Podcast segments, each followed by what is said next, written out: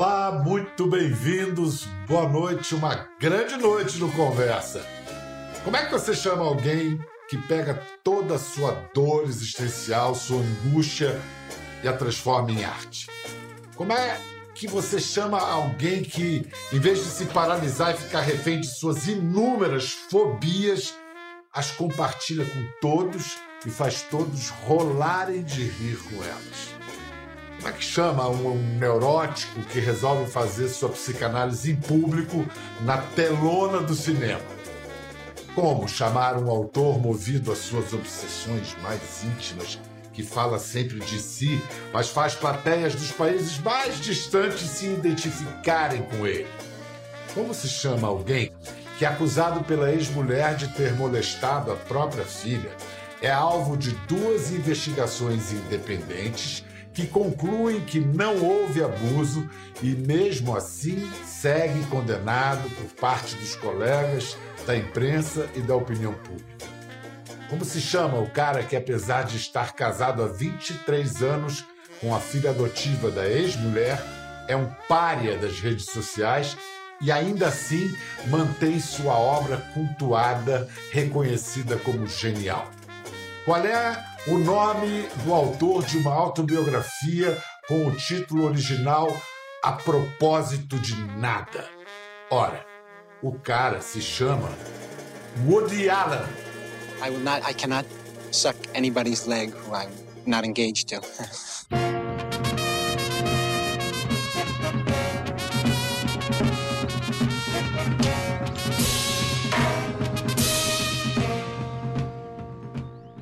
Mr. Allen, thank you very much for having us. No problem at all. We're doing nothing for, for 10 months now. yeah. Yeah, so do we. We can say the same thing here. Listen, Mr. Allen, uh, after reading your book, one is impressed by your memory. So I can't help but start asking a classic Dick Cavett question that he posed uh, 50 years ago to you. What did you have for breakfast? Uh, a large OJ, which I made myself, an orange juice, eight ah, ounces. yeah. Uh, some uh, vitamin C, vitamin E, a Theragran multivitamin, um, some roast pork fuyang on a bed of lettuce. Um, and I had some really? white bread that I soak in warm water all the time because I like it. It's easier to chew. And um, now I have my breakfast is a different breakfast because I'm now I'm 85 years old, and I have uh, a glass of prune juice and uh, a cup of uh, tea, English breakfast tea, and an English muffin with marmalade on it, and that's it. Mr. Allen, how long did it take to write apropos of nothing, and how many times did you rewrite it? It didn't take so long to write it because unlike a, a, work of fiction you know you know all the information. If i'm writing a work of fiction you're constantly troubled by where the plot is going and where the characters are going and have all kinds of problems where things don't work. But when you're writing about your own life you know exactly where everything is going and what happened and so it didn't take me long to write it, but I'm a compulsive rewriter. So I rewrote it many times, uh, changing things, polishing a phrase, uh, elaborating on a little anecdote. I, I spent a lot of time. Um, it's the first draft went very quickly. What kind of emotional reactions you had during the the writing? Um, was it, uh, you had any physical or emotional reactions? It was enjoyable. Uh, I, find, I find writing enjoyable. And, um, and writing this was particularly enjoyable because I got a chance to remember and reminisce and think about all the old neighborhoods and all the old school friends and what it looked like and what went on and all the old movies I saw. And it was a kind of a pleasant, nostalgic little reminiscence for me. So that was fun. Uh, I wish I didn't have to write the contemporary stuff because that wasn't as much fun. That was, you know, then I did this movie and then I did this movie and, you know, but it was fun to write about my childhood. Do you agree that nostalgia sometimes is a longing for something that never happened? No, but I think it's a trap.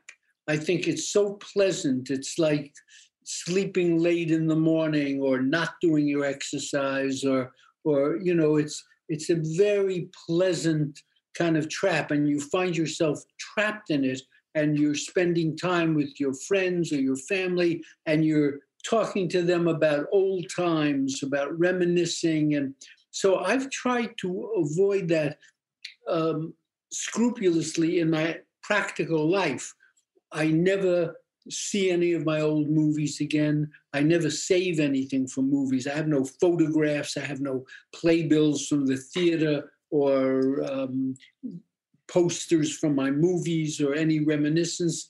And I, when when they ask me, will I come on a panel? They're showing my movies. Will I talk about them? I don't do it because I don't like to live in the past and wallow in pleasant memories of things gone by. Uh, so I don't do it. The one time I indulged myself was in writing this memoir, this autobiography, and only for the first part of the book. And it was pleasant, but it becomes uh, dangerously seductive. So it's good to avoid it. According to your, let's say, body of work, your writings, your comedy, your philosophy, movies. You have spent most most of your life fearing a big catastrophe was about to happen at any time. So after all, it seems it was the coronavirus. How does it feel to have got it that right? Uh, well, it wasn't the coronavirus, actually. I, I, have, you're right, I have spent my life, um, I would put it, braced for a blow. I'm, I've spent my life tensed up for a blow. And um, I've been very lucky because that terrible grief producing catastrophic blow never came. Um, I, I had my parents my whole life. My parents, my father lived to slightly over 100. My mother lived to a ripe old age, well into her 90s. Uh, I, I never had any accidents. I've never been in a hospital with anything wrong with me. I've never, that blow has never come. And yet, it being braced for that blow has taken a terrible toll on my life because I'm always, I can't relax and enjoy things because I always think that a terrible thing is around the corner or from above or somewhere. Now, the coronavirus also, now I hope I'm not jinxing myself, has not affected me personally. No one in my family has it. I, I've known people that have died from it, but they were not close with me. They were not relatives. They were not close.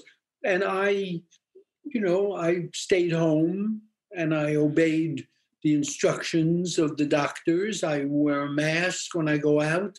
I don't go into crowds. And so I've lived without the virus and without the virus in my family.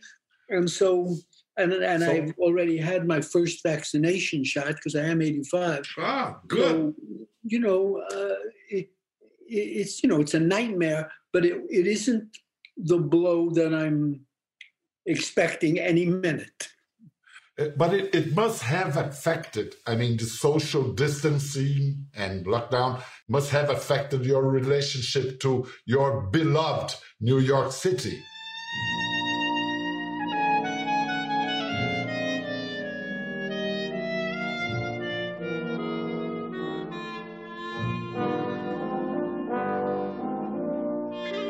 Chapter 1 He adored New York City. He idolized it all out of proportion. Uh, no, make that, he, he romanticized it all out of proportion. Better. To him, no matter what the season was, this was still a town that existed in black and white and pulsated to the great tunes of George Gershwin. Yes, it's a terrible thing uh, because uh, New York is sort of deaded out of necessity. So when I go out in the street, everybody's got masks on, which is terrible. You like to see people and watch their faces and and I wear a mask, which I hate to do, but it's very important, very important. And all the stores are closed and all that. You know, usually when you go out for a walk in New York, the city is alive and all the stores are open. There's a million beautiful people all over the city, and you you everything's fascinating, and there's museums are open and art galleries. It's a great city. But now you go out, and this is how it's been for the last year.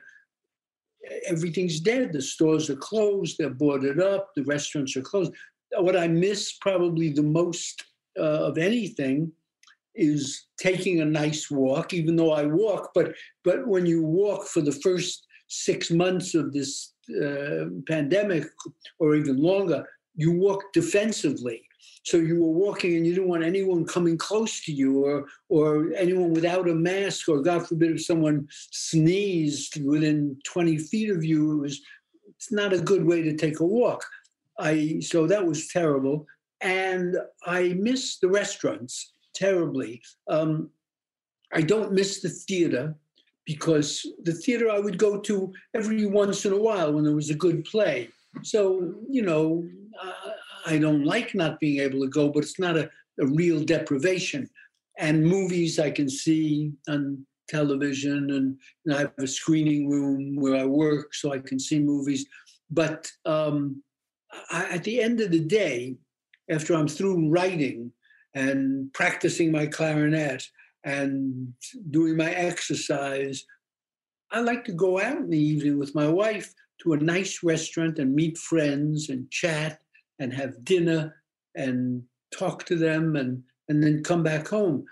Uh, and so that has been the deprivation of community with uh, my friends and my my peer group and uh, and not being able to go out to restaurants. I like to go to a restaurant and look at other people and see what they're wearing and what they're how beautiful the women are and how charming the men are and how adorable the chicken looks on the plate and the branzino looks. I, I like to look at that, um, but I can't do it because I'm stuck in the house and I'm a particular coward so I'm very uh, trepidatious when I go out. I'm very frightened and defensive, and and there's nothing to see. Everybody else is has also got a mask on and frightened. They're frightened of me.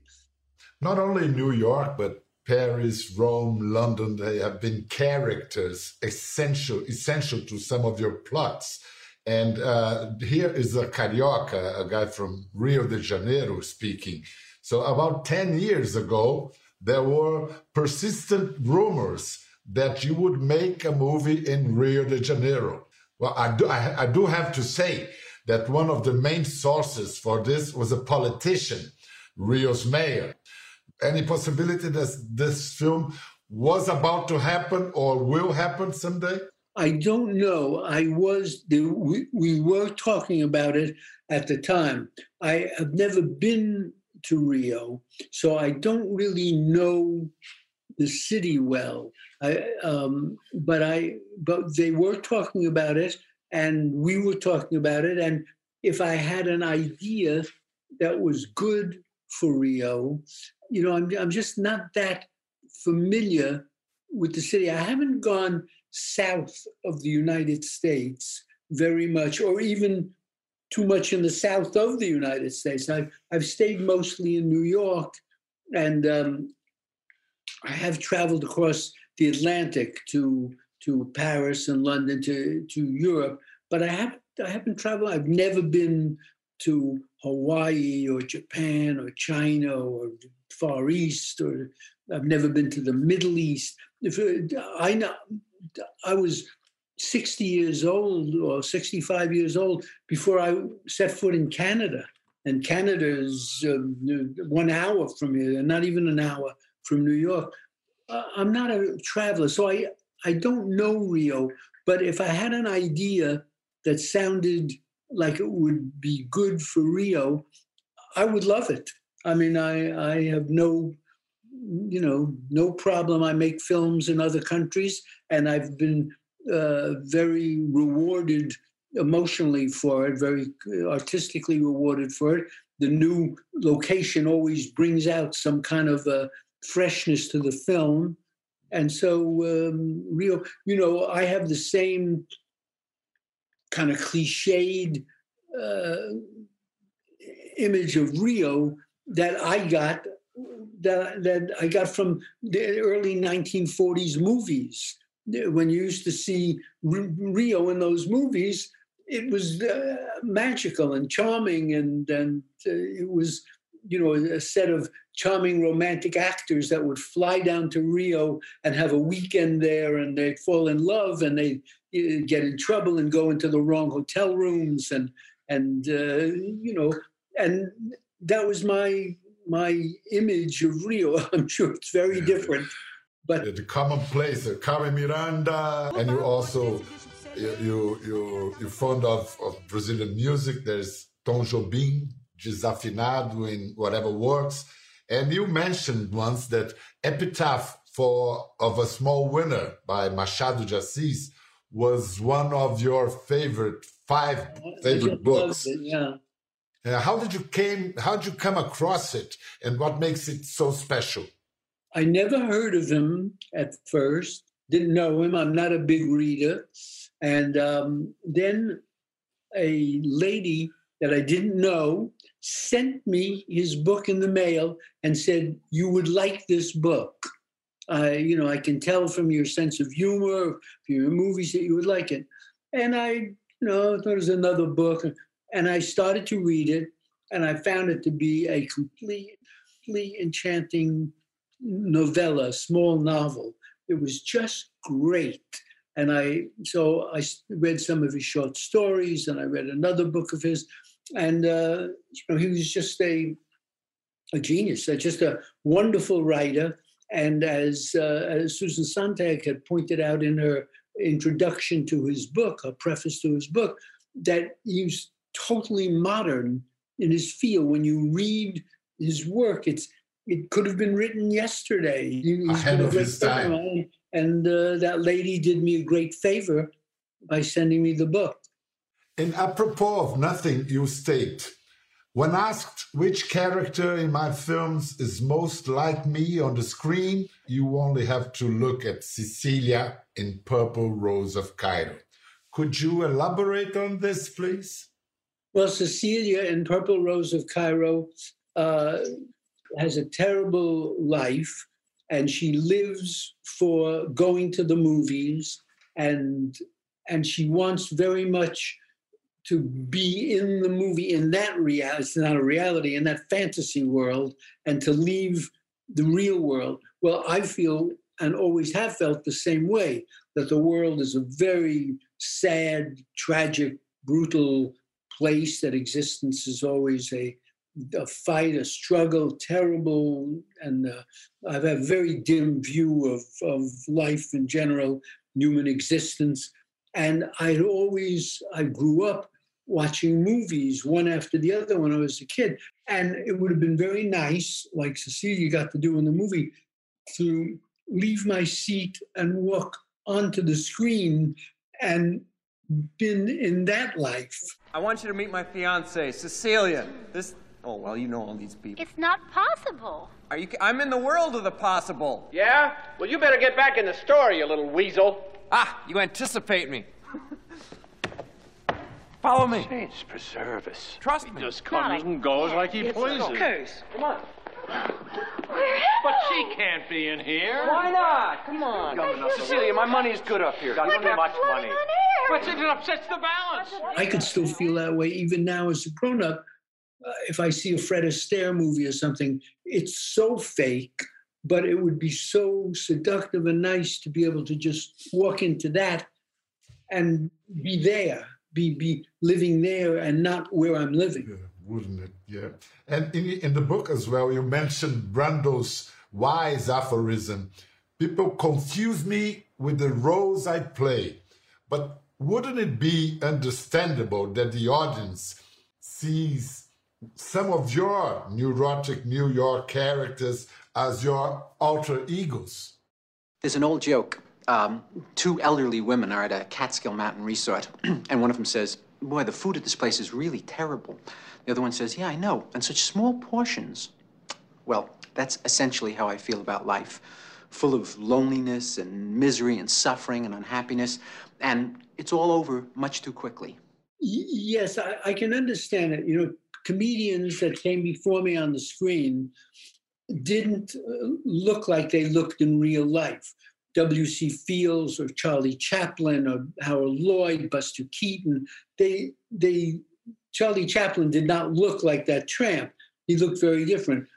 I look the same way. I wear what I wear in life on the screen, and um, and I play a character that is not too far from my real life character, but on the screen, the roles I've played have been very exaggerated. Otherwise, they wouldn't be funny or interesting. If I just put my real life on the screen, you would go to sleep. It's it's very boring, and I work all the time and don't do anything. And I'm reasonably competent, and I, you know, it's it's nothing.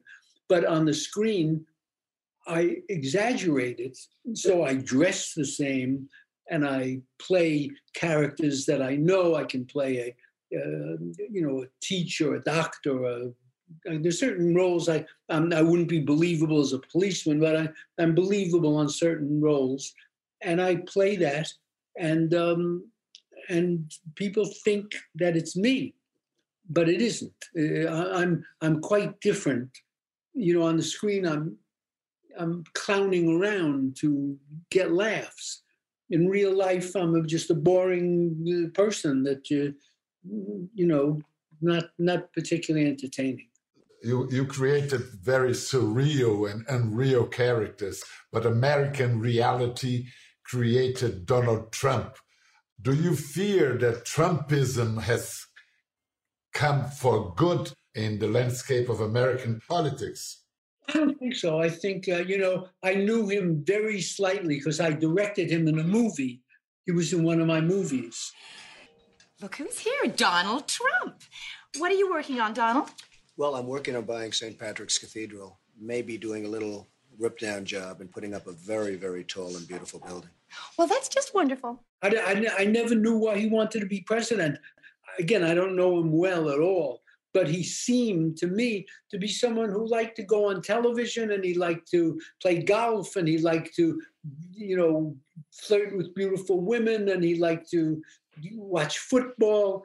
And I, and I thought to myself, my God, when he was running, I thought, why do you want to be president? There's so many terrible things you'll have to deal with you, you war and illness and famine and politics and you know but um, so i could never understand but i think i think he did it and he got it out of his system and and he'll you know he'll probably go on and want to have fun on the golf course or you know relax and not have to go back to and i, I think it was was a, a passing phenomenon listen uh, since your very first film take the money and run i mean as a director you managed to have complete full control of the whole process which is a very rare privilege in American industry, film industry.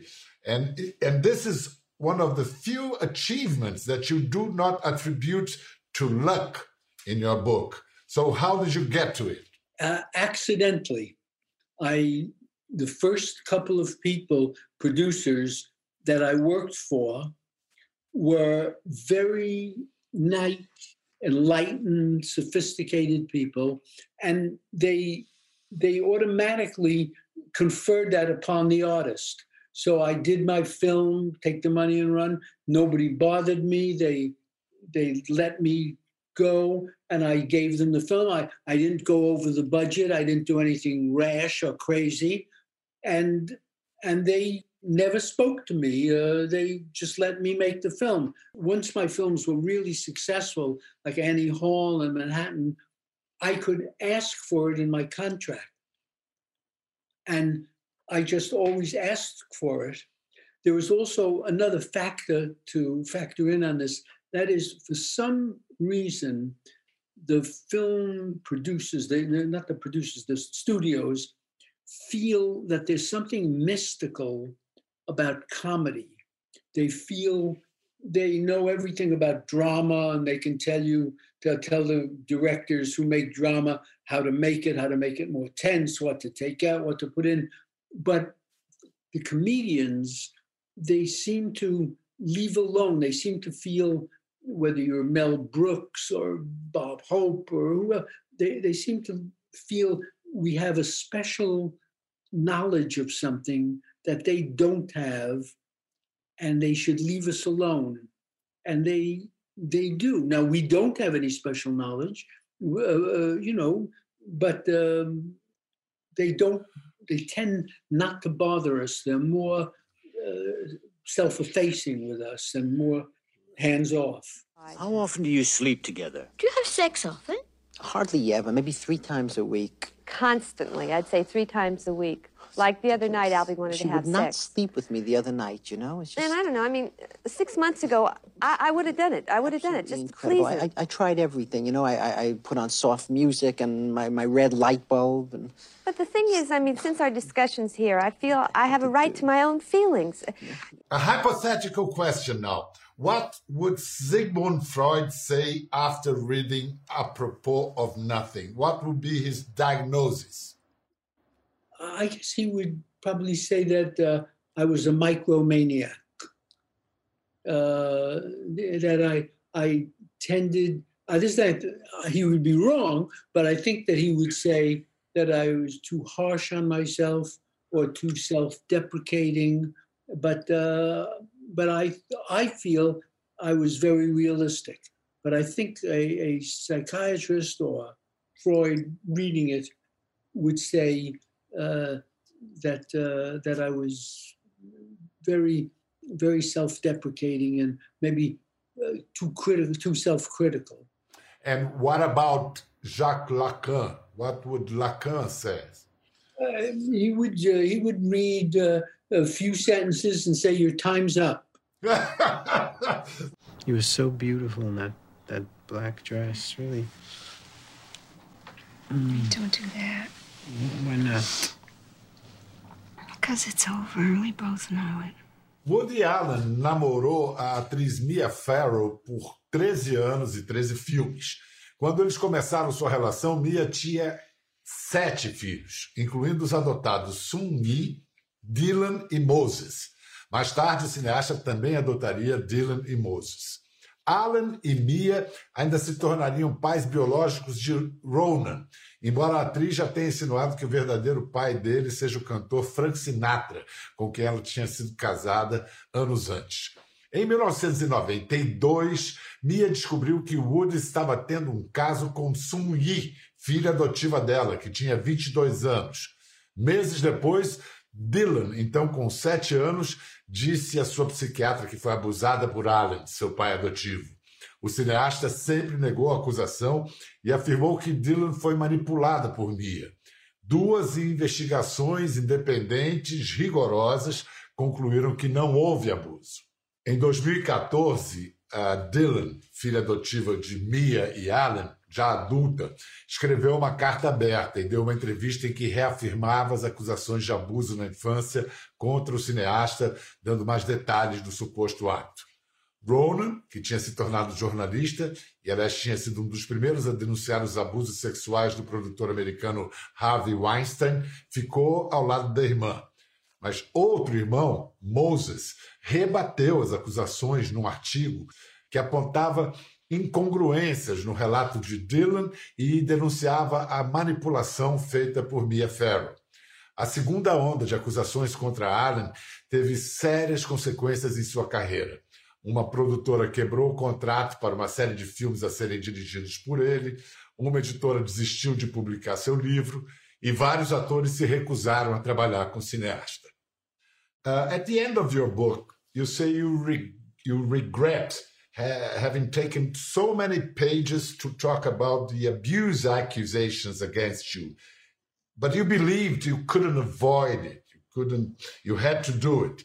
In this era of social media, virtual lynching, cancel culture, what did you have to change in your habits to live life as you as you like?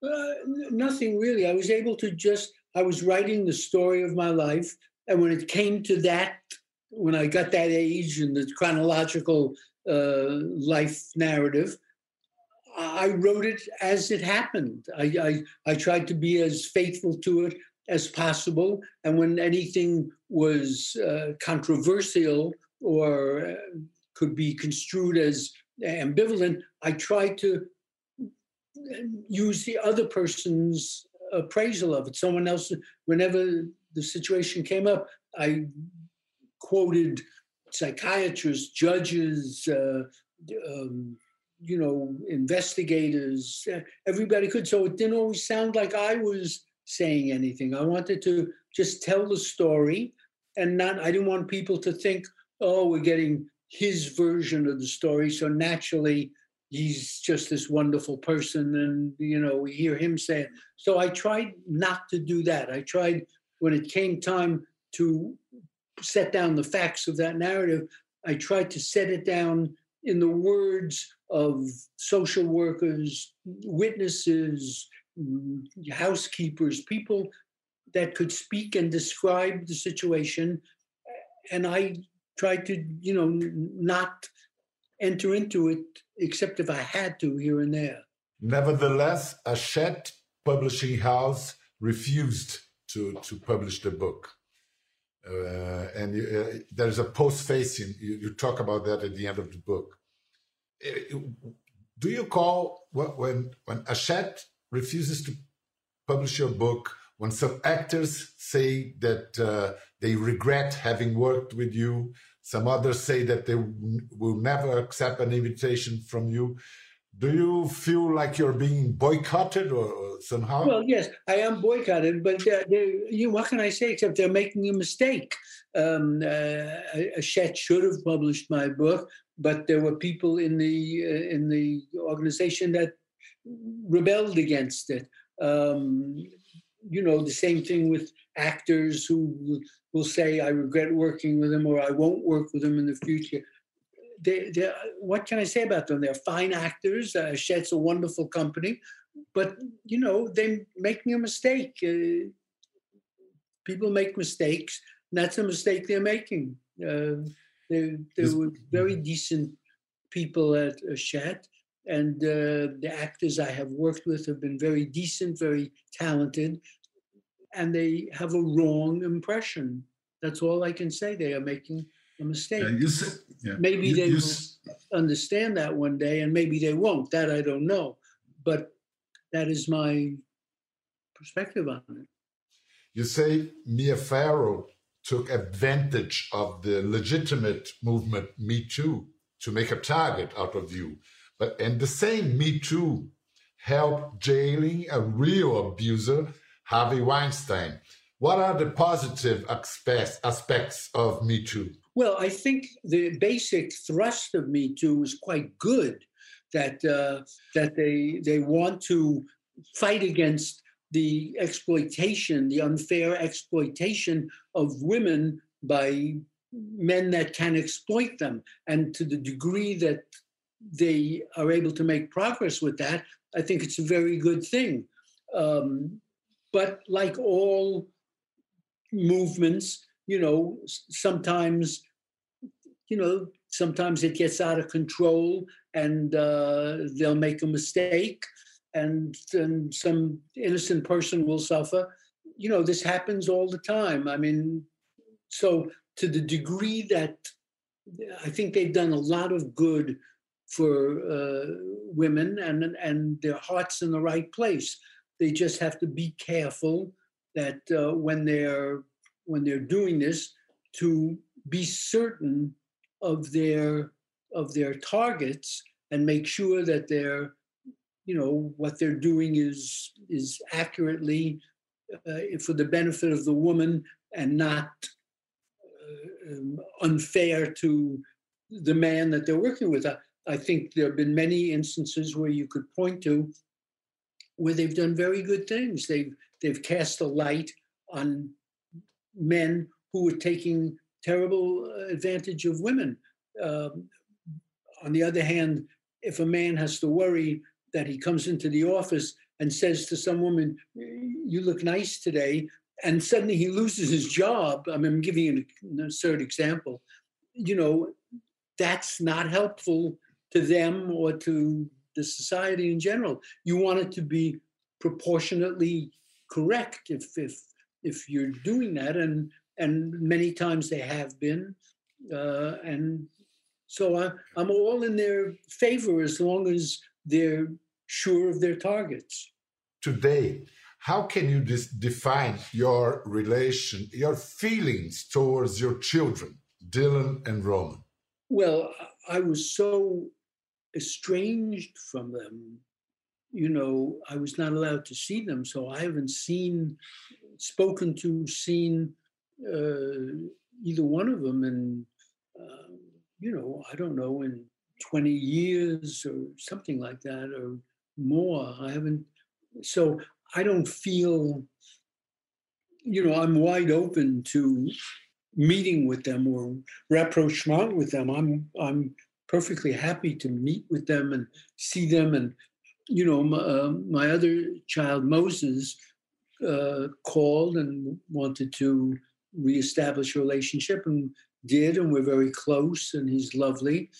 Uh, and and I would hope the same thing one day would happen with them. I don't think it will, but I would hope that that it will.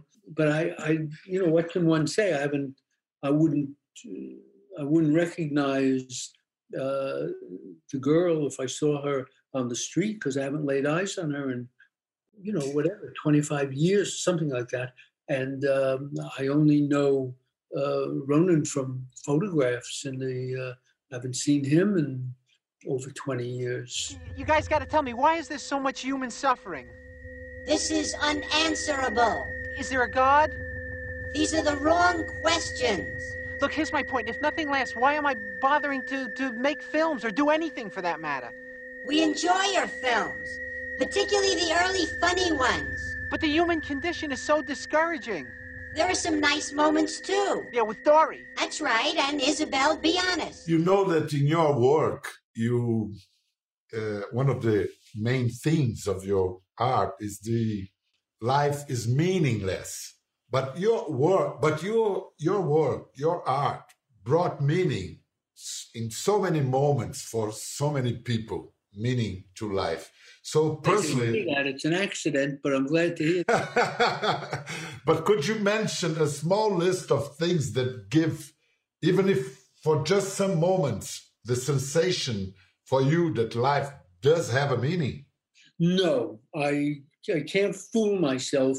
You know, uh, whether you're a, a poor person uh, resorting to religion or an intellectual who doesn't resort to religion but resorts to art or legacy or immortality through art or or any other reason or an existentialist who feels well we must create our own meaning in life for not all of its rationalization. The bottom line is the situation is not good.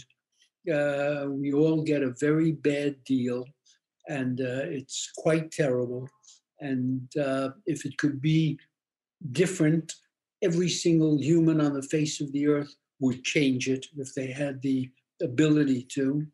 And, uh, you know, so you can look for a silver lining every direction you want, whether you do it through, you know, art or you do it through family or you do it through uh, religion or whatever. The bottom line is you're kidding yourself. It's a it's a bad deal, and uh, you're going to get a bad going to have a bad end to it, and uh, you know, and you try and make it as comfortable as you can or as painless as you can. Who are you? Death. What happens after we die? Is there a hell? Is there a God? Do we live again? All right, let me ask one key question Are there girls? You're an interesting young man. We'll meet again. don't bother. At 85, are you a little bit more serene about the prospect of of the end of death?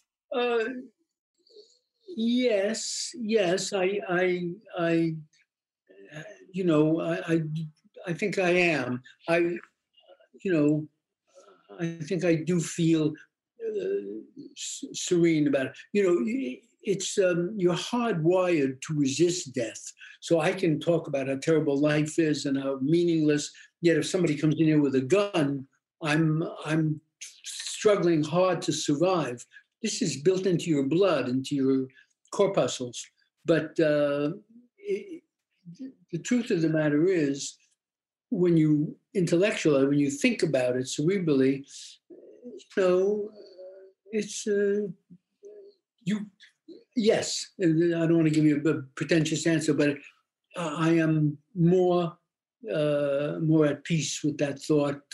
You know, than I have been in my life. Mr. Allen, thank you very much for your time. I would take one more minute to end in a, in a light note. Okay. Do you know some uh, uh, that there are some things quite atrocious about your films in Brazil? The translation of the titles. Do you do you want to know three of them, for instance? Yes, I'll tell you about the titles. I always want the titles that I title my things. Some countries title them exactly as I've titled them. Some countries will call me and say, it has no meaning here, it's pointless. So they give other titles. I, I usually don't like the titles that the other countries give my films but what can I do about it? if I make up a title and nobody in Brazil has any idea what I'm talking about. Yeah, sometimes here in Brazil they got it right, but sometimes uh, it was quite crazy. Like, take the money and run became a very clumsy robber.